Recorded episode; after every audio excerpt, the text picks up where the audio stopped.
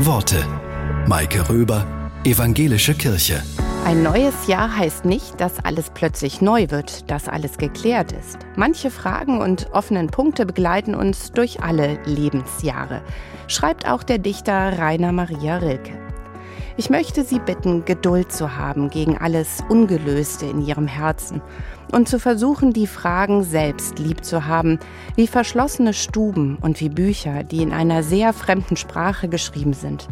Forschen Sie jetzt nicht nach den Antworten, die Ihnen nicht gegeben werden können, weil Sie sie nicht leben könnten. Leben Sie jetzt die Fragen.